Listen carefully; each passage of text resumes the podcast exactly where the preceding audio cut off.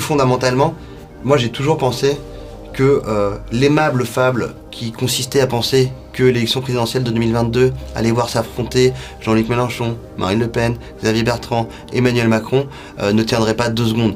Emmanuel Macron est aujourd'hui à 24%.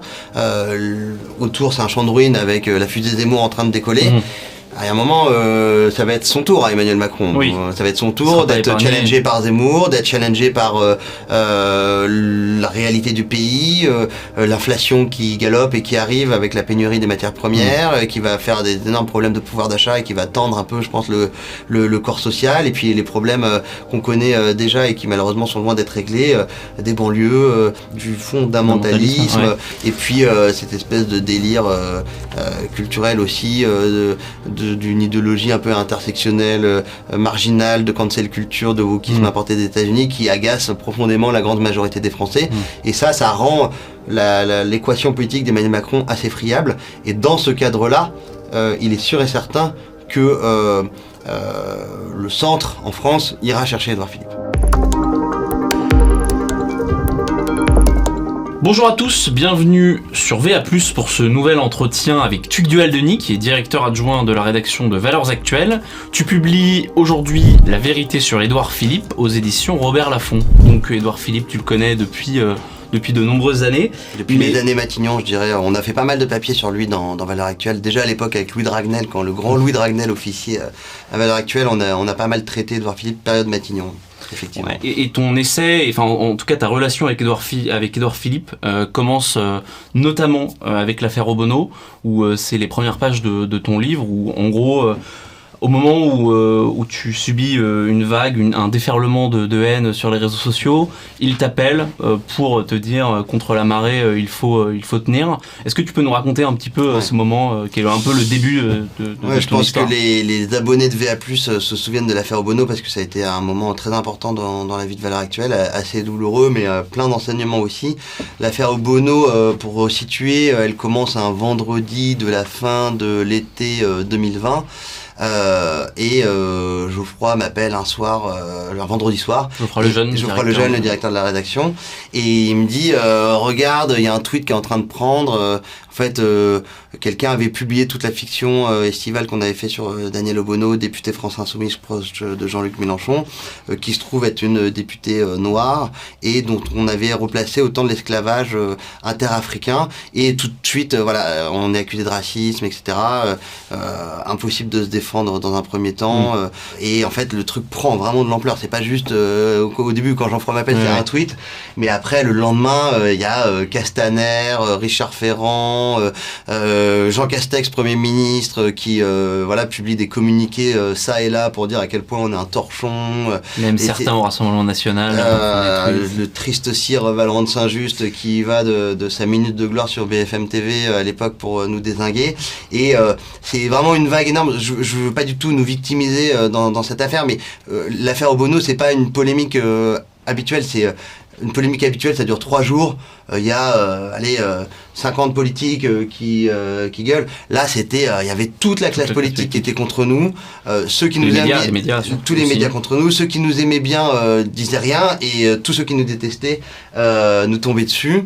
Donc c'est vraiment une énorme vague. Et donc ça, c'est le vendredi. tout le week-end affreux. Macron finit par faire fuiter le fait qu'il appelle Daniel Obono pour lui exprimer tout, tout son soutien, etc. Et le mardi matin, j'ai une première joie, c'est que euh, j'ai un texto de François Fillon qui vient d'écouter une interview de Gabriel Attal, qui est le porte-parole du gouvernement. Et sur France Info, on est le mardi, donc euh, pour te dire que la, polémique, mmh. elle a duré euh, un certain nombre de jours. Euh, sur France Info, on demande à Gabriel Attal, mais alors est-ce que ça veut dire que vous continuerez euh, à accorder des interviews à valeur actuelle ou est-ce qu'il faut que ce journal il soit complètement banni de, de la sphère publique? Et Gabriel Attal, on peut le reconnaître ça, répond à l'intervieweur, écoutez, non, non, enfin, genre je condamne cette fiction, tout ce que tu veux, mmh. mais je continuerai à donner des entretiens mmh. à, à, valeur actuelle Comme Marine Schiappa s'il le faut. Sur Comme Marine Schiappa, effectivement, qui avait dit ça aussi au même moment. Et donc Fillon m'envoie un texto, il me dit, euh, cher Tubdual, voilà, c'est horrible tout ce qui vous arrive. Que vous connaissez quand même très bien, du coup, que tu du connais du très livre bien. que tu, tu, tu as mentionné tout à l'heure, que j'avais sorti en, en 2020, chez Plomb à l'époque. Et euh, il me dit, voilà, je viens d'écouter France Info, on demande maintenant carrément au ministre euh, de, de se dire si oui ou non il faut baisser le pouce sur l'existence même de, de valeurs actuelles, c'est terrible, etc. Donc, donc ça, ça avait, évidemment, ça m'avait plutôt fait plaisir de recevoir le texto de Fillon. Et deux heures après, je suis à mon bureau et là, je vois un numéro de téléphone sur mon, sur mon iPhone. Et je décroche, je fais allô? J'entends quelqu'un qui fait comment ça va? Et j'étais ah bah pff, ça va mal mais je sais pas qui me parle en fait quoi et, et en fait il me dit bah c'est Edouard Philippe et euh, donc j'avoue je suis un peu surpris dans un premier Et temps tu n'avais pas que- son numéro à l'époque? Non, j'avais pas, jamais, eu le numéro de- d'Edouard Philippe. Je passais par Charles Hufnagel qui faisait sa com à l'époque de Matignon. Et, euh, et donc voilà quoi. Et je lui dis bah écoutez ouais non j'avoue c'est terrible. Et lui il était là mais alors qu'est-ce que vous prenez cher euh, Waouh et tout. Euh, Donc il me commente le truc un peu Ouais. en mise en abîme. Il me dit bon bah écoutez euh, voilà VA c'est pas ma tasse de thé. Euh, cette fiction je sais pas s'il était trop opportune ou pas. Mais bon en même temps je veux dire liberté de la presse. Et puis ce qui est sûr c'est que j'aime pas les meutes, j'aime pas les lynchages, j'aime pas les procès d'intention, j'aime pas les procès sans possibilité pour les parties incriminées de se défendre. Et c'était exactement ce qui se passait avec l'affaire Bono, qui est quand même un sacré symbole de notre époque, quoi. Où tout d'un coup il y a la meute euh, qui se déchaîne. C'est pas du tout les règles de la justice ordinaire. Dans, la règle, dans les règles de la justice ordinaire, vous avez euh, de- une instruction avec un juge qui prend son temps d'enquêter. Là, si vous voulez, le temps d'instruction, c'est un tweet, Là, euh, qui, plié. un tweet qui part le vendredi. Et après, Mm. tout le monde décide que, de ce ouais. texte est un horrible texte raciste, etc. Il y a des, on avait pas mal relevé ça avec Geoffroy. Il y a, il y a, il y a une fausse couve de valeur actuelle utilisant un des dessins euh, de la fiction qui tourne Celui qui et passe d'ailleurs à un moment donné sur les chaînes d'infos. Exactement, euh, sur LCI, je me souviens de Elisabeth Martichoux euh, dans une interview avec euh, je ne sais plus quel responsable politique. euh, et en fait, sur le grand écran de LCI, la fausse couve de valeur actuelle.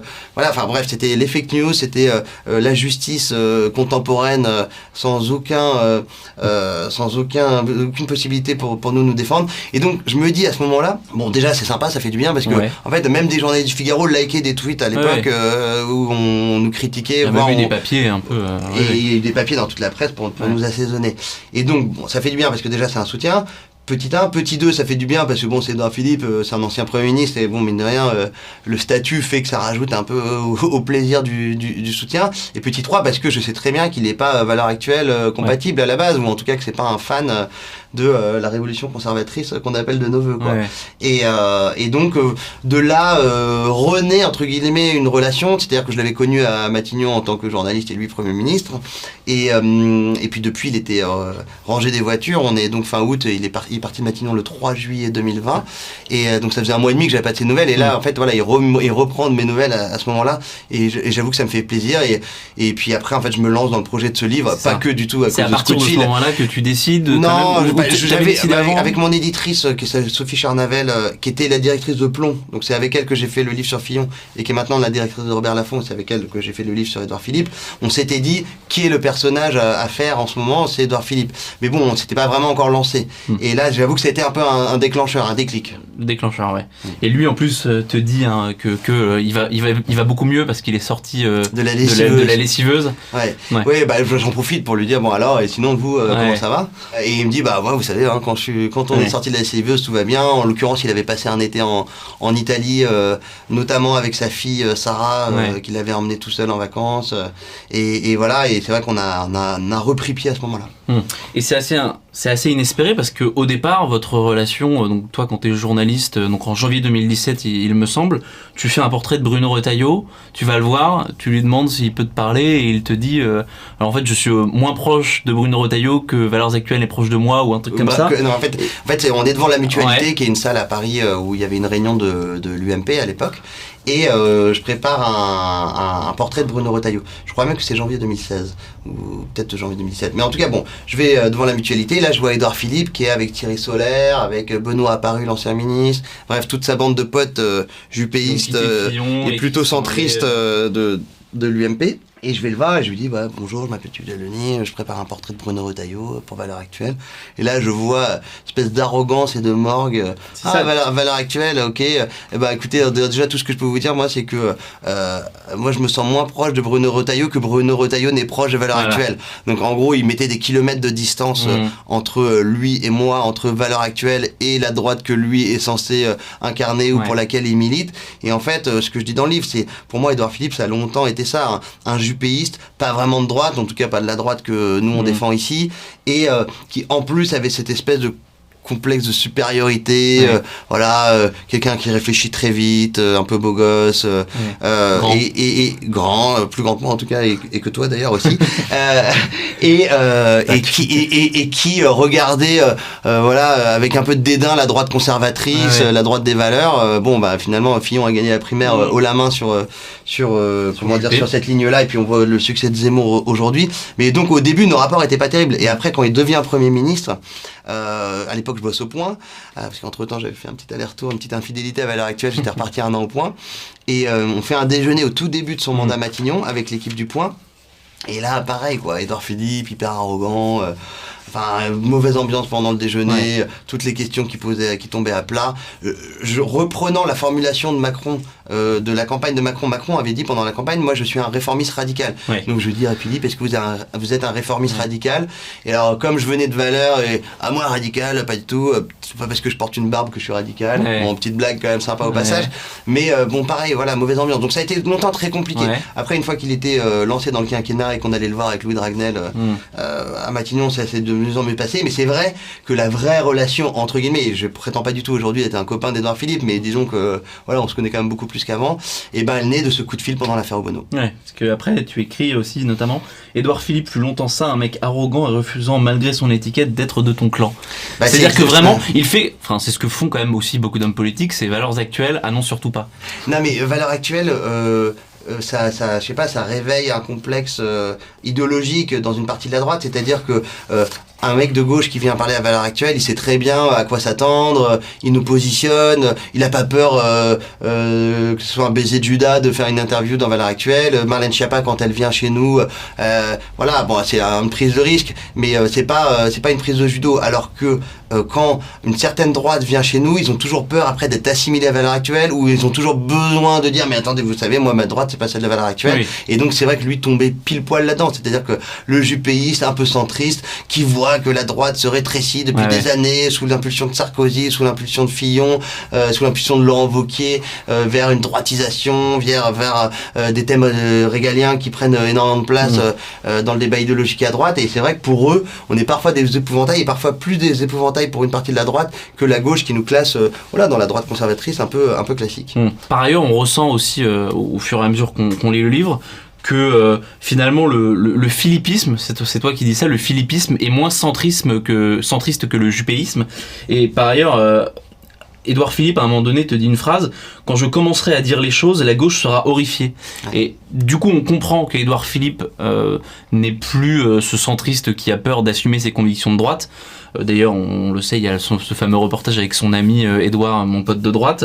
Et donc, en gros, c'est quoi la droite d'Édouard Philippe aujourd'hui? C'est quoi ses valeurs? Qu'est-ce qu'il porte comme discours sur les thèmes d'immigration, d'islam, de sécurité, tout ça Bah, dans, non, mais au sens très- large? Très bonne question. En fait, euh, paradoxalement, euh, le philippisme, euh, il naît euh, une fois que lui rejoint Emmanuel Macron. C'est-à-dire qu'en fait, avant, effectivement, il était un affidé de, de Juppé, coincé, entre guillemets, si je me mets euh, dans la tête d'Edouard Philippe, dans un parti, euh, l'UMP, euh, qui était en train de prendre une direction qui n'est pas lui, son ADN. Donc en fait, c'était un espèce de contestataire de l'intérieur et puis euh, qui a fini par sortir. Après, il devient premier, premier ministre d'Emmanuel Macron, complètement inespéré d'ailleurs sur le plan politique. Il faut savoir quand même que si Alain Juppé avait gagné l'élection présidentielle 2017, Édouard Philippe aurait été au mieux ministre du budget. Mm. Euh, il aurait jamais été Premier ministre. Oui. Proche d'Alain Juppé, certes, mais Alain Juppé aurait pris quelqu'un avec plus de capital politique, plus de- plus d'expérience. Et là, Macron le propulse à Matignon. Donc c'est euh, un saut de carrière euh, gigantesque. Et en fait, au contact d'Emmanuel Macron, euh, on se rend compte au fur et à mesure de, de leur triennat commun entre 2017 et 2020 qu'il y a euh, commence à, à, naître un, un, début de philippisme, notamment par exemple sur la réforme des retraites, mm. où euh, si, vous, si tu veux, Edouard Philippe, euh, il est plus, comment dire, soucieux de la dépense et de la maîtrise des comptes publics que Emmanuel Macron. Et d'ailleurs, il a donné une interview à Challenge très mm. récemment où il alerte sur la dette, où il dit retraite à 67, ans. Moi, dans, dans, mon bouquin, il dit 65, ce qui est déjà énorme vu qu'on en est très loin, très loin aujourd'hui. Et puis, je pense que le fait d'être à Matignon, ça te plonge euh, sur le régalien de manière euh, euh, irrépressible. C'est-à-dire, en plus, il était ministre de l'Intérieur aussi deux semaines, et ça l'a beaucoup marqué. Alors, on peut dire, on peut rigoler. deux semaines ministre de l'Intérieur. Il a fait la, jonction entre, comment il s'appelle, Gérard Collomb et, et, Castaner. Et en fait certes, ça n'a duré que deux semaines, mais pendant deux semaines, il a été plongé dans la remontée des notes toutes les nuits, l'état de la délinquance. Et c'est un, un, domaine, évidemment, quand on est Premier ministre, on a aussi quand même une bonne vision d'ensemble. Donc je pense qu'il a pris une certaine conscience de la préscience euh, des sujets de sécurité, des sujets euh, d'immigration, des sujets liés à l'islam avec un discours, je suis pas en train de, de réécrire l'histoire d'Edouard Philippe, hein, avec un discours qui pour le moment est très loin euh, de ce qu'attendrait euh, le lecteur de, mm. de Valeurs Actuelles, mais euh, ce qui était un impensé avant chez lui euh, devient un sujet de discussion. Et moi, évidemment, comme il était Premier ministre, il pouvait pas trop s'exprimer à titre perso quand il était à Matignon. Premier ministre, c'est vraiment voilà le lieutenant du président. on est là pour appliquer la, la, la politique du président. c'est pas la vision d'Edouard Philippe, c'était la vision d'Emmanuel Macron. Mais il sort de Matignon, avec l'expérience de Matignon, avec les remontées de terrain Matignon. Et là, je vais le voir au Havre pendant 6-8 euh, mois, et euh, où je fais un certain nombre d'allers-retours euh, avec ma voiture, et on fait énormément de dîners ensemble. Et là, voilà, je pose toutes les questions que j'ai pas pu lui poser quand il était à Matignon, et auxquelles, de toute façon, il n'aurait pas pu répondre. Est-ce que vous pensez qu'il y a trop d'immigration en France? L'islam, quelle est votre vision des hmm. choses pour circonscrire l'islamisme? Et voilà, il, en tout cas, déjà, il accepte de rentrer en discussion. Par exemple, sur l'immigration, euh, je me souviens qu'il dit euh, Je ne sais pas s'il y a trop d'immigration en France. En revanche, ce qui est sûr, c'est qu'on a une immigration non maîtrisée. Donc, mm. déjà, il commence à reconnaître, c'est déjà un premier pas, si tu veux, euh, que effectivement, il y a un sujet sur l'immigration. Alors que peut-être, il y a 4-5 ans, il t'aurait dit Circuler, mm. tout va bien, Madame la Marquise. Sur l'islam, il dit notamment Écoutez, on va pas se mentir, le fondamentalisme religieux, aujourd'hui, il n'est pas catholique. Il est hmm. assez peu catholique. Il le dit. Il, est clairement musulman. Euh, cette, euh, cette année au Havre, il y a eu euh, un petit esclandre euh, d'un père de famille dans une école apparemment assez radicalisée. Hmm. Et, et, en fait, c'est lui qui est intervenu directement parce que l'école voulait un peu étouffer l'affaire et que lui voilà, a, pris, a pris le taureau par les cornes. il, est, il, est, il commence à, à prendre conscience de, de ces sujets-là pas totalement jupéiste aussi parce que, euh, comme dit Henri de Castres, euh, euh, Juppé c'est un analytique desséché. Mm. On peut dire plein de choses sur Edouard Philippe et lui trouver plein de défauts, mais ça serait quand même très bizarre de dire qu'il est desséché. C'est quelqu'un qui quand même vit la politique de manière charnelle, mm. qui est élu au Havre, qui est une ville incroyable avec la haute ville, avec énormément de bourgeois, des dynasties d'armateurs richissimes, autant des impressionnistes avec énormément, énormément de collectionneurs d'art, et en même temps évidemment le portuaire avec des cités euh, euh, dignes de l'Angleterre euh, du 19e siècle, avec aujourd'hui des quartiers très chauds, avec le rappeur Medine qui est une des figures de proue de la ville et voilà qui est pas le, moins islamo-compatible des rappeurs des rappeurs français. et donc il est voilà il est de cette terre là, c'est pas Bordeaux avec Juppé qui arrive comme un Louis XIV dans la ville et qui, en devient maire. Ouais. Tu dis qu'il a pris conscience de certains sujets, notamment régaliens, et on apprend dans ton livre qu'il s'intéresse beaucoup à l'armée. Euh, c'est-à-dire, par exemple, il s'oppose à l'uniforme euh, dans les écoles, mais par contre, il connaît plein de chants euh, de soldats. Est-ce que tu peux nous en dire un peu plus sur son rapport à, en fait, tu, vois, tu, tu, me demandes un peu le philippisme, en quoi ça rejoint la droite, etc. Alors, il y a des aspects clairement idéologiques ou programmatiques dont on vient de parler, mais il y a aussi après un, mode de vie. Et on va, je vais, je vais venir sur l'armée, mais par exemple, Edouard Philippe, quand tu lui parles de la messe, de ce que sont devenues les messes, il n'est pas catho, mais bon, pour autant, il adore euh, rentrer dans les églises et puis euh, de par ses fonctions, il a quand même un certain nombre de cérémonies religieuses auxquelles il, assiste. Et ben, il te dit, un peu comme ceux qui sont assez critiques de Vatican II, il te dit, euh, moi j'ai jamais trop compris la guitare à la messe en fait. Hmm. Pour moi, la messe c'est soit très pompeux, soit très sobre, façon monastère et voilà, pour moi, ça, c'est un truc de droite de dire un truc comme ça. Hmm. Euh, et sur sa passion pour l'armée, on peut même dire qu'il est fan d'Amini, hein, plus que plein d'hommes politiques de, de la vraie droite de valeur actuelle, Mhm. il connaît tout, quoi. Je veux dire, il, il, euh, il- il connaît le- le- le- l'endroit où sont les régiments d'artillerie, le numéro des régiments. Mhm. Effectivement, il a des, des carnets de chant euh, euh, dans son bureau Havre Ouais. de l'infanterie de marine. Il connaît par cœur euh, Génie les larmes aux yeux, euh, le chant de la Légion. Il y va à Cameron, il va à Bazeille, euh, qui est, euh, qui est aussi euh, un, un événement très important de, de commémoration euh, militaire qui a lieu, euh, qui a lieu chaque année. Et euh, c'est un vrai fan Amélie. Et alors quand il était à Matignon, euh, c'est toujours compliqué parce que euh, la défense, euh, ben, il y a un ministre de la défense et en plus c'est un peu le domaine réservé du président. Mhm. Mais il est allé, euh, comme diraient les jeunes, en scred euh, dans des camps militaires. Il est allé notamment au camp de Jouers, qui est un camp d'artillerie, euh, un peu hors de son agenda officiel, pour tirer au mortier parce qu'en fait il a fait son service militaire dans l'artillerie Mm. et donc il voulait tirer au TF 155 euh, des gros mortiers. et voilà. Et, et- et c'est vrai que c'est quelqu'un qui est, qui qui est passionné par l'armée. Et puis euh, j'imagine que tu, tu veux m'amener là-dessus. euh, euh, J'ai pu le découvrir de manière un peu plus personnelle même, euh, puisque Ouais. il y a eu l'histoire de Dien Phu Oui, ensuite. tu as un lien, enfin il y a un lien direct entre toi, Édouard Philippe, et ton grand-père. Donc si tu peux nous, nous expliquer un peu cette En- histoire en qui est fait, assez en- rocambolesque. En décembre 2019, euh, je sors d'un rendez-vous à Matignon avec Charles Nagel, euh, donc le conseiller communication d'Edouard Philippe, qui était son voisin de bureau. On cite beaucoup Louis Dragnel, mais voilà, c'est très important, euh, qui était là aussi. Et puis en sortant du bureau, on voit Edouard Philippe, et euh, qui sortait du sien en fait. Et on le croise, et euh, on papote, euh, il me dit, ah ouais, moi je pars demain au Vietnam, Dien Bien Phu. Euh, je dis, ah, marrant. Et dans ma tête, je me dis, tiens, moi, mon grand-père, c'est un survivant de Dien Bien Phu. Il a sauté deux fois sur Dien Bien Phu. euh, C'est un colonel euh, à la retraite depuis très longtemps. Mm. Mais bon, je, je dis rien. Et en fait, je découvre le lendemain euh, dans la presse, entre guillemets, que dans la délégation euh, d'Edouard Philippe au Vietnam, puisqu'il partait au Vietnam euh, pour un voyage diplomatique, mais aussi euh, euh, première fois qu'un homme politique euh, d'envergure depuis Mitterrand euh, sur euh, le camp euh, de Dien Bien Phu et, et sur le champ de bataille de, de, de cette bataille qui a lieu en 1954, euh, qui est la, la dernière grande bataille rangée de l'armée Mm. française et une immense défaite aussi. Ouais. Euh, je découvre que dans son avion, outre Gérald Darmanin, Henri de Casse d'ailleurs, qui était aussi dans l'avion, parce que le, le grand-oncle d'Henri de Casse était le général qui avait commandé le, le siège de Dien Dien Bien Phu, euh, il a emmené mon grand-père.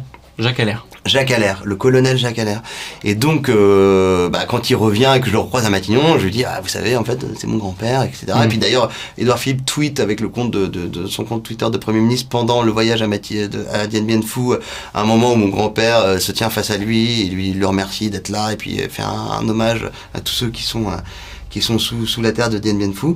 Et quand j'ai fait mon projet de livre, mon pro- quand j'ai fait mon projet de livre, bah là on a vraiment, euh, j'ai vraiment repo- reposé toutes les questions. Bah alors racontez-moi Ouais. ce voyage, qu'est-ce que c'est Dien Bien Phu pour vous? Et c'est là qu'on se voit qu'il est fan Amélie, euh, pas juste pour connaître des noms de régiments. Je peux vous dire qu'il connaît parfaitement l'histoire de la bataille de Dien Bien Phu, Ah oui. euh, c'est-à-dire euh, l'opération Castor, d'abord l'armée française qui arrive là-bas, ensuite le Viet Minh qui recule, puis en fait que l'armée française pense avoir totalement réglé la situation et en fait Mm. pendant ce temps-là, dans les montagnes, parfois avec des vélos ou à dos d'hommes, et en fait euh, euh, les, ce qu'on appelle les Viettes euh, dans, dans la bouche des soldats français à l'époque, et ben euh, en fait transbahutent tout un tas de, de, de, de matériel et finissent par réattaquer Dien Bien Phu qui avait été pris par l'armée française et, et, et par reprendre par reprendre possession du, du lieu. Et ça il, il, il connaît ça par cœur. Et puis c'est vrai que bon pour moi c'était un peu une occasion de rendre hommage à, mon grand-père euh, qui euh, bon qui est très vieux aujourd'hui et je pense qu'il va pas forcément faire de de, de vieux os où on parle mais qui a une vie incroyable euh, voilà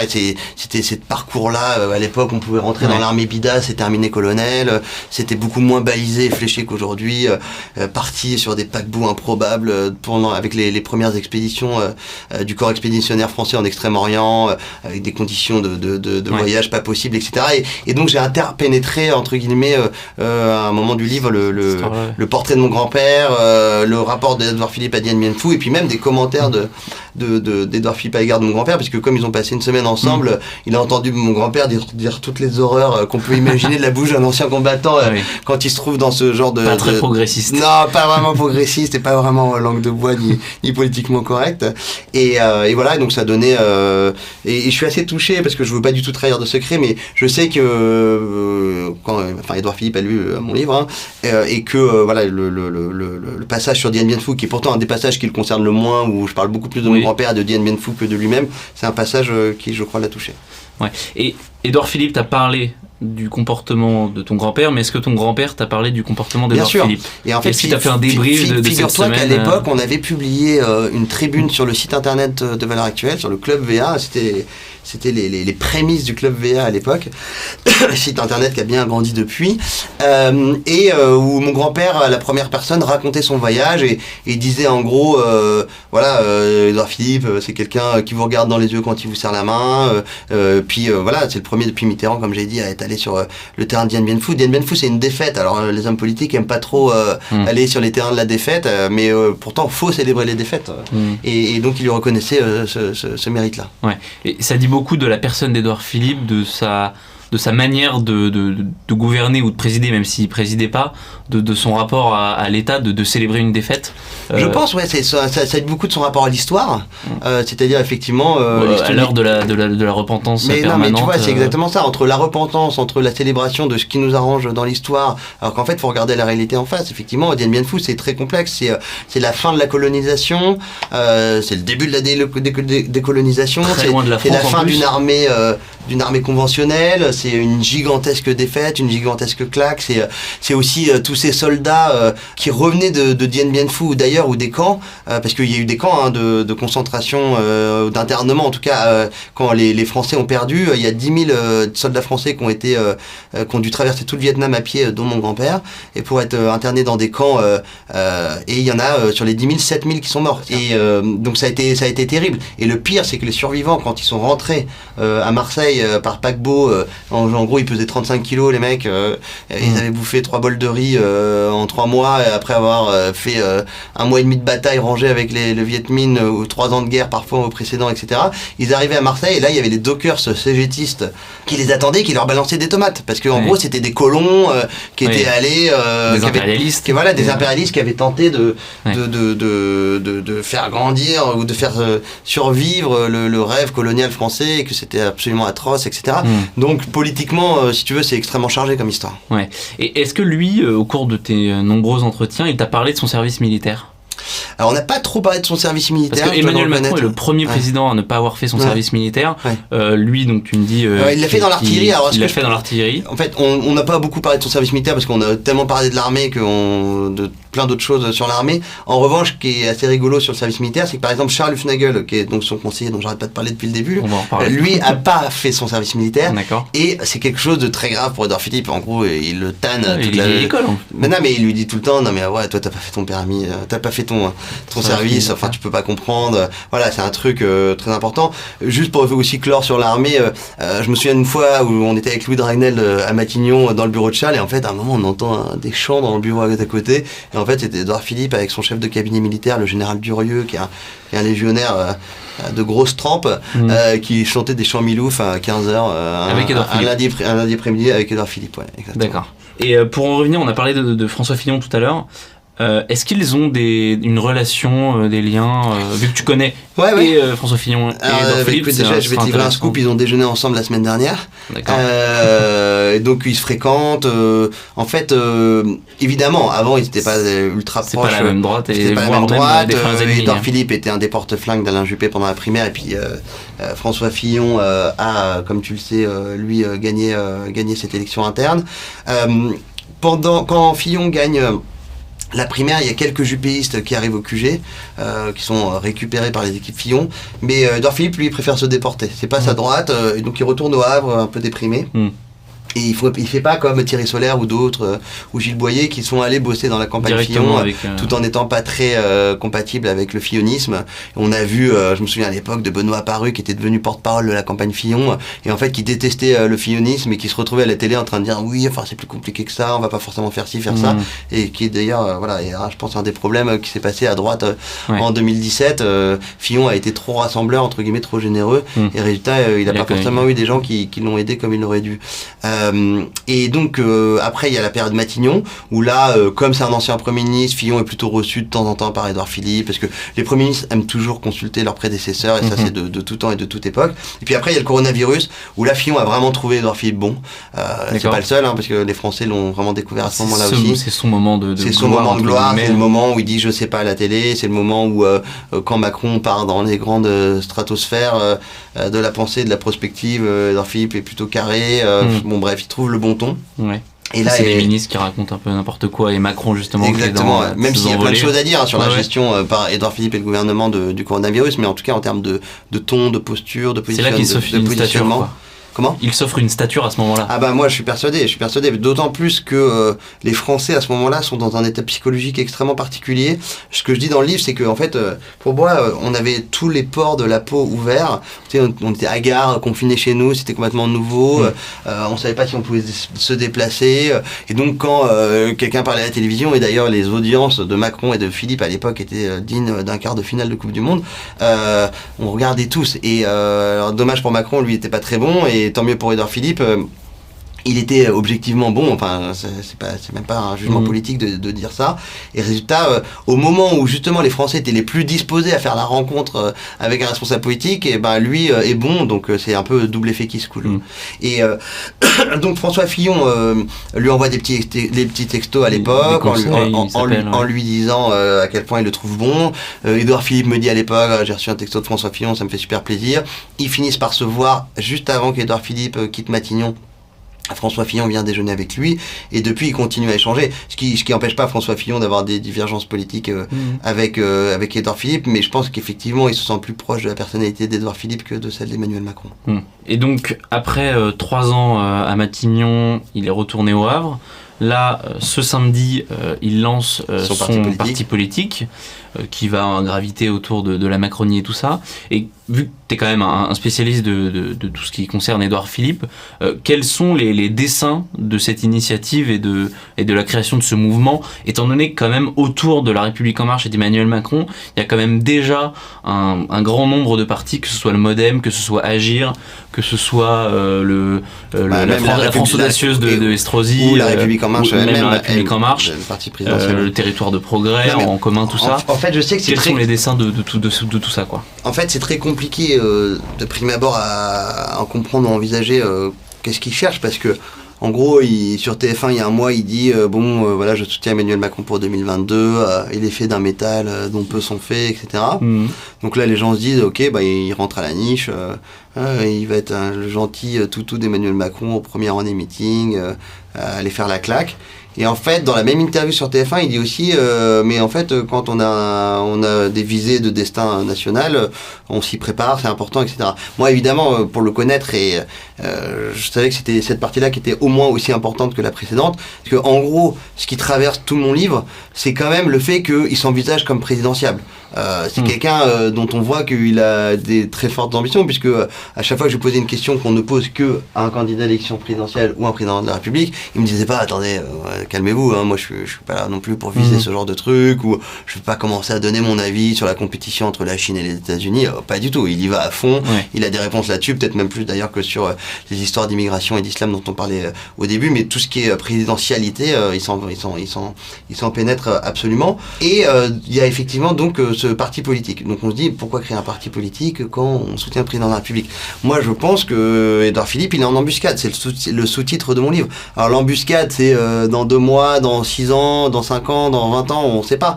Euh, mais euh, d'ailleurs quand je lui dis à un moment dans le livre, oui bon de toute façon si un jour vous êtes président et que vous ferez, vous ferez ci, vous ferez ça, dans six mois, dans six ans, dans dix ans, mmh. et il dit pour dans six mois, sait-on jamais? En mmh. fait on ne sait pas de quoi mmh. demain est fait. vous avez vu la, t'as vu la, percée d'Éric Zemmour en trois semaines, euh, le gars a euh, défracté euh, toute la vie politique mmh. française. ça faisait Charles Sapin, le journaliste Figaro, remarquait tout à l'heure, j'ai vu sur les réseaux sociaux que ça faisait huit ans que Marine Le Pen n'avait jamais été absente du second tour dans, un sondage. Et là, en trois semaines, tout, tout, tout, tout, tout, est, tout, tout devient vacillant. Xavier Bertrand est au chou. je suis pas sûr que le Congrès des Républicains accouche, ah, accouche de quelque chose. Et il reste Emmanuel Macron et Éric Zemmour à la fin de l'histoire pour le moment. Mais on va voir qu'Emmanuel Macron, il va peut-être avoir des problèmes parce que euh, ce match face à Eric Zemmour, comment il va le gérer? On ne sait pas comment l'hiver social euh, va tourner. Euh, bon, bref, je souhaite pas le, tout le malheur du monde à Emmanuel Macron, mais il n'est pas dit qu'à un hmm. moment, un scénario d'Or Philippe parce que meilleur candidat euh, face à Zemmour qu'Emmanuel Macron, pouvant euh, piquer plus que Emmanuel Macron des voix de droite, Mhm. parce que bon, il est même si Emmanuel Macron a, a souvent braconné à droite, Edouard Philippe le pourrait encore plus Oui, de, fait. Et puis donc, euh, Edouard Philippe, en créant ce parti, il montre d'ores et déjà, quelles que soient les conjectures que je viens de- d'exposer et qui sont de toute façon euh, par nature hypothétiques, il montre que en gros, il veut pas rejoindre la République en marche. Mm. Euh, Il y a un parti présidentiel, parce que toi, tu as parlé de tous les satellites, mais là, il y a le parti d'Emmanuel Macron, ça s'appelle La République en marche. Alors évidemment, il y a 2 militants et demi là-dedans, et surtout des gens qui se sont inscrits en cliquant, et, c'est un, peu une coquille vide en termes de, de fédération, de militantisme Il n'y pur a que les élus qui, qui sont dedans. C'est un peu un syndicat d'élus, euh, comme on l'a vu à Avignon euh, le week-end dernier quand ils ont fait leur, leur, leur rentrée. Mais bon, Edouard Philippe, s'il était vraiment docile, il serait allé dans cette magnifique maison qu'on appelle la République en marche. Et en fait, non, il dit, bah ouais, voilà, moi j'ai une offre politique propre, euh, euh, j'ai envie de rouler pour moi. Euh, D'une certaine manière, Mm. ce, ce- ce parti, il est là pour l'aider lui. hein, il est pas là, il est là d'abord pour l'aider lui. après, il- évidemment, il dit par politesse que ça va aussi servir le président de la République si l'aventure du président de la République va jusqu'au bout de la campagne. Mais moi, je suis persuadé que, d'une part, ce parti, c'est vraiment le signe absolu que Edouard Philippe n'a aucune intention euh, d'être euh, euh, instrumentalisé ou au service ou rabaissé Il veut au, pas être Bayrou. au- au fait de, de- justement d'un François Bayrou ou d'un- supplétif du macronisme et plus fondamentalement je suis persuadé qu'il a une énorme ambition aujourd'hui et que quand vous avez l'ambition d'être président de la République et que vous êtes dans la, la même pièce qu'une autre personne qui est censée être votre ami et qui est déjà président de la République et qui veut être réélu, Hmm. en fait, il y a une ambition de trop dans cette pièce. Oui. C'est, aujourd'hui, euh, peut-être que Edouard Philippe et Emmanuel Macron sont pas en guerre absolue et que euh, Emmanuel Macron en ce moment est très gentil avec Edouard Philippe quand il a quand un téléphone. Non, mais Emmanuel Macron en ce moment, il essaie plutôt de bien traiter Edouard Philippe, etc. Mais au fond, je suis sûr qu'il est persuadé que de toute façon, euh, maintenant qu'Edouard Philippe a pris son envol et qu'il a créé, euh, que Emmanuel Ma- Macron, à son corps dépendant, a créé ce personnage Edouard Philippe grâce à Matignon, grâce au Covid, en le virant au moment où il est populaire, ce qui Mm. donc un peu congèle sa, Ouais. sa, sa, sa- comment dire, sa popularité, parce qu'il avait, il aurait eu le temps de, de Bien sûr. rebaisser dans les sondages de popularité s'il était resté Premier ministre, hein, confère euh, le sort de, de Jean Castex, et ben qu'aujourd'hui, voilà, c'est un peu, euh, ça sera l'un ou l'autre de toute façon. Et, euh, et on sait qu'il y a plusieurs euh, de- de- d'hommes politiques. Justement, il y a ceux qui ont beaucoup d'équipes. Et ceux, enfin, qui changent beaucoup d'équipes, pardon, et ceux qui ont une sorte de clan. Euh, Toi, tu, dis qu'évidemment que Edouard Philippe a une sorte de clan. Est-ce que tu peux nous parler de ces hommes? On sait qu'il a écrit avec Gilles Boyer euh, son dernier livre, enfin ses derniers livres, euh, et notamment Impression et, ligne, et claire. ligne claire. Donc, est-ce que tu peux nous parler un peu de son équipe? On sait qu'il y, a- il y a pas mal de, de gens qui l'entourent. Charles Hufnagel notamment, dont on a déjà beaucoup parlé. Alors, c'est vrai qu'Edouard Philippe, euh, contrairement à ce qui s'est passé à l'Élysée, lui, il a recruté que des gens qu'il connaissait depuis très longtemps, euh, qui se connaissaient entre eux. Mm. C'est-à-dire, par exemple, euh, le directeur de cabinet d'Edouard Philippe à Matignon, c'est un garçon qui s'appelle Benoît Rubado-Dumas, avec qui il était à l'ENA. Euh, D'ailleurs, Benoît Ribado-Dumas a été euh, major. de la promo euh, Marc Bloch. Je vois que tu connais tes, tes, tes, tes classiques. Témoin de mariage Édouard Philippe, parrain d'un de ses enfants. Édouard Philippe, parrain d'un des enfants de, de, de BRD, comme on l'appelle dans le Dans milieu, le milieu. ou de Ribado. Donc son voisin de bureau est quand même son meilleur pote, en gros. Son meilleur pote, ouais, voilà. De l'autre côté... Ce qui est assez, assez peu commun. mais non, c'est très peu commun. Je veux dire, il y a- il y a- assez- il y a des compagnonnages en politique, mais c'est responsabilité. des compagnonnages professionnels. Là, c'est vraiment euh, son best friend forever euh, Ouais. qui est dans, le bureau de gauche. Ouais. Et Charles Hufnagel et Gilles Boyer qui sont dans le bureau de droite au début de l'époque Matignon. Alors pareil, eux deux ont une histoire personnelle très forte avec Édouard Philippe. Charles Hufnagel, il a travaillé à Areva trois ans avec Édouard Philippe, mais à l'époque où, en gros, ils étaient dans un open space. euh, euh, Edouard Philippe était directeur des, des affaires publiques euh, de, de ce géant du nucléaire et euh, Hufnagel était euh, responsable de la communication. Euh, donc c'était bien avant Matignon, bien avant tout ça. C'était au milieu des années 2000. Et euh, Gilles Boyer, euh, lui, euh, connaît Edouard Philippe depuis toujours. Qui était donc son conseiller spécial euh, à Matignon. C'était son spé- spécial à Matignon, co-auteur de livres avec Edouard Philippe depuis très longtemps. Et, ils ont Mm. écrit ensemble un polar qui s'appelle notamment Dans l'ombre. Gilles Boyer, ayant lui-même travaillé au Quai d'Orsay euh, avec Charles Hufnagel dans le même bureau euh, au service de Juppé, ministre des Affaires étrangères. Euh, Boyer connaissant très bien Ribado Dumas. Donc si tu veux, voilà, en gros, c'est un, clan extrêmement soudé. C'est comme si voilà, te- tu, tu, débarquais à Matignon avec tes cousins et, Mm. et des enfants, des, des copains de des copains de des copains de lycée Et c'est ce qui a donné effectivement une équipe Matignon de l'avis de tous très professionnelle. Il y en a même qui disent Dream Team, comparé mm. au joyeux foutoir que c'était à l'Elysée mm. avec des jeunes, des expérimentés, avec Ismaël Emélien, mm. Sylvain Force, Ibet Ndiaye. Ça bougé tout le temps. ça a bougé tout le temps. C'était des gens qui se connaissaient depuis finalement assez peu de temps, un ou deux ans, et puis qui débarquaient, quoi. Alors que Ribado Dumas avait déjà bossé à Matignon à l'époque de Raffarin, par exemple, avant de rebasculer dans, dans l'industrie. On n'est pas du tout sur le même genre de profil. Matignon, à Matignon, Edouard Philippe, il arrivait avec des pros et des copains. À l'Elysée, Emmanuel Macron, il arrivait avec des amateurs éclairés et, et des, des, amis de, de fraîche date. Hmm. Et d'ailleurs, c'est une anecdote, je sais pas si on peut la raconter, mais euh, mais quand Édouard Philippe n'est plus euh, à Matignon et du coup que Hufnagel ne travaille plus, hein, euh, ne travaille plus à Matignon, donc il est chez Carrefour, et eh ben on passe quand même par Hufnagel pour euh, parler à, Édouard Philippe. alors, alors que en fait il est même plus, enfin il est pas salarié au Havre et tout ça, il fait ça limite bénévolement. Non, non, mais bien sûr, et de même que Ribado Dumas, qui est aujourd'hui reparti dans le privé et qui dit non mais moi la politique c'est bon, j'en ai soupé, mais en fait voilà là en ce moment dans la création du parti politique. Euh, quand il y a besoin d'appeler euh, Ribado, euh, il décroche et il donne son avis. Et effectivement, Hufnagel est resté très proche d'Edouard Philippe. il y a aussi Mohamed Amrouni, dont je parle dans le livre, qui mm. était le chef de cabinet d'Edouard Philippe à Matignon et qui aujourd'hui son directeur de cabinet au Havre et qui a une place vraiment nouvellement centrale abonné, dans le dispositif, qui se trouve être un mec que j'aime beaucoup, qui est assez jeune et, et, qui est assez voilà étonnant et disruptif parce que euh, voilà, c'est le fils d'un d'un résistant euh, à l'autocrate euh, tunisien Ben Ali, euh, qui a grandi dans des quartiers pas toujours très favorisés euh, en France et qui a un discours euh, vraiment très ferme sur la laïcité, sur l'immigration et qui, pour la petite blague, pour l'anecdote, effectivement, quand il est arrivé à la mairie du Havre et qu'il a vu que la mairie était abonnée à tout un tas de, de, de, revues diverses et variées, il a dit attendez, il manque un abonnement à valeur actuelle et il a fait abonner la mairie du Havre voilà, à valeur actuelle. Ouais. Ouais, donc c'est quand même ouais, assez peu commun. Il y a aussi quelque chose qui, qui n'est pas euh, commun dans le monde politique aujourd'hui. Euh, tu le dis très bien dans le livre. Par exemple, quand Samuel Paty euh, est, assassiné il, y a, il y a quelques mois, Edouard Philippe ne fait pas de tweet.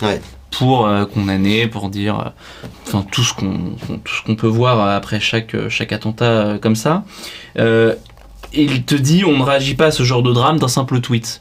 Et en gros, moi j'aimerais bien que tu m'expliques qu'est-ce que ça dit euh, de, de, de, sa façon de gouverner, de sa façon de, de voir la politique et de pas être dans, dans, dans l'immédiateté, dans l'instantané. De lui, en fait, il travaille un peu sur, sur le temps long, quoi, en, quelque sorte. Sur ces sujets-là, en tout cas. Ça, dit une chose positive et une chose négative pour moi de lui. La chose positive, c'est qu'effectivement, quand je lui avais dit, bah, je sais pas, Samuel Paty, non, vous, ça vous fait pas réagir, euh, quelqu'un, un prof qui se fait décapiter devant son, euh, devant son, devant son collège par un islamiste. Euh, enfin, c'est juste euh, la bascule du quinquennat, hein, comme mhm. dit euh, Eric Zemmour dans Valeur Actuelle dans une interview cet été. Je suis complètement d'accord avec lui sur ce point. et en fait, Edouard Philippe me prend un revers, il me dit Mais vous pensez vraiment que c'est un tweet qui est à la hauteur d'un événement pareil? C'est comme si vous me disiez que je réagissais par un post Facebook sur la page d'un ami à l'occasion du décès d'un parent de, de mhm. cet ami. Ça mérite beaucoup plus que ça et beaucoup mieux que ça. Ok, là je lui donne un point. Après, là où je lui donne euh, pas de point, c'est que, ben d'accord, mais dans ce cas-là, euh, qu'il écrive dessus, qu'il qui donne des interviews. Euh, Impression et ligne claire, le, le, dernier livre qu'il a écrit avec Gilles Boyer dont tu parles, il n'y a pas une page sur l'islam, mhm. et encore moins donc sur Samuel Paty. Après, je suis persuadé que c'est des sujets sur lesquels il est en train de travailler, enfin c'est pas je suis persuadé, oui, mhm. je le sais.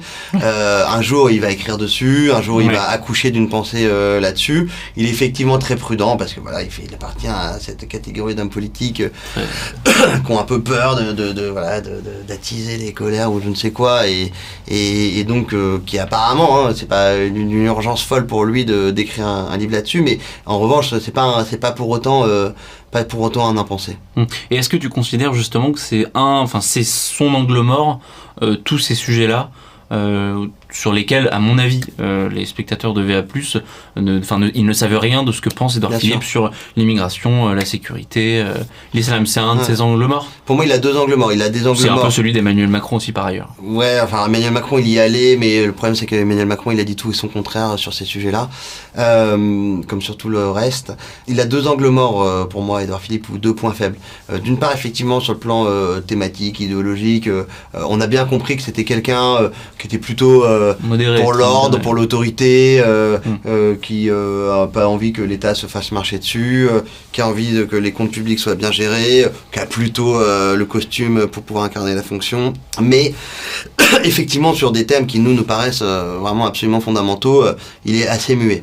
Donc ça, c'est une première chose, mais je crois que le livre répare une partie Mhm. euh, de ça, parce que bon, enfin, après, moi, je suis allé avec beaucoup de questions là-dessus. Il y a ces réponses, et elles sont sûrement incomplètes pour les téléspectateurs de VA+, mais il n'y a pas rien. Je veux dire, on a parlé d'immigration, on a parlé des fichiers S, on a parlé de, de, de Samuel Paty, on a parlé de, de, de, de tous les attentats qu'il y a sur le sol français, on a parlé des prénoms, on a parlé de, de tout un tas de choses euh, qui concernent l'identité Le, le problème, c'est que c'est jamais euh, de, de son propre chef qu'il aborde euh, ces sujets. c'est arrivé dans faut, la- toujours le lancer. C'est euh, arrivé que dans la discussion, il lance parfois le sujet, mais c'est vrai que c'est plutôt moi qui suis venu le chercher. Non, c'est surtout que pour le moment, euh, ces réponses sont pas encore.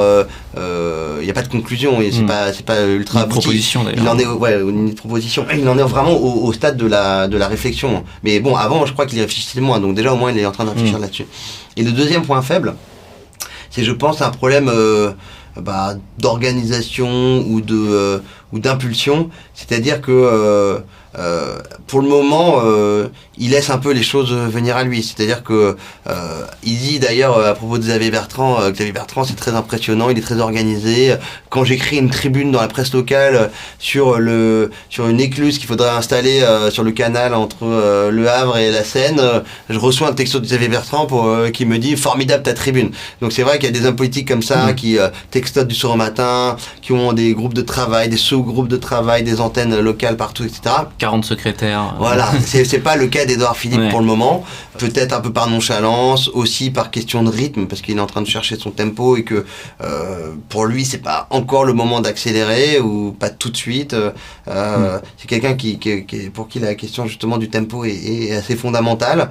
Alors euh, très bien, mais c'est vrai que parfois on a l'impression que résultat il est encore en train de danser le slow quand les autres sont, sont en train de faire des, des, des rock acrobatiques sur, la, Ouais. pi- sur, sur la piste de danse. Et, et donc ça, voilà, c'est, c'est, je pense que c'est sa, sa deuxième euh, faille, c'est euh, est-ce que il va passer la démultiplier ou pas? Tout à l'heure, on, on parlait de Emmanuel Macron et d'Edouard Philippe. Quelle est selon toi la grosse différence entre les deux personnages? Alors je pense que Edouard Philippe est beaucoup plus stable qu'Emmanuel Macron. Euh, stable dans tous les sens du terme d'ailleurs. Euh, Emmanuel Macron, sur le plan idéologique, c'est vraiment lui en même temps. Euh, et un jour, euh, il va dire qu'il n'y a pas de culture française, et le lendemain, il va en faire des tonnes sur euh, nos grands écrivains, sur nos grands peintres, etc. Un jour, il va faire des remontrances à l'Algérie, et puis le lendemain, dire que en fait, la colonisation, c'est un crime contre l'humanité, et ainsi de suite. Hmm. Euh, dire que faut protéger les policiers et parler de violence policière. Je crois qu'Edouard Philippe, de ce point de vue-là, est beaucoup moins en même temps et que euh, peut-être beaucoup trop modéré aux yeux de, de, de Valeurs Actuelles et, et de Mm. VA+, mais au moins il y a une homogénéité euh, euh, dans, euh, dans, sa, dans sa manière de faire. Et ensuite, je pense que Edouard Philippe est moins audacieux qu'Emmanuel Macron. Et donc, c'est peut-être un, un- un défaut. Mm. Mais en même temps, euh, plus patient, plus, plus construit.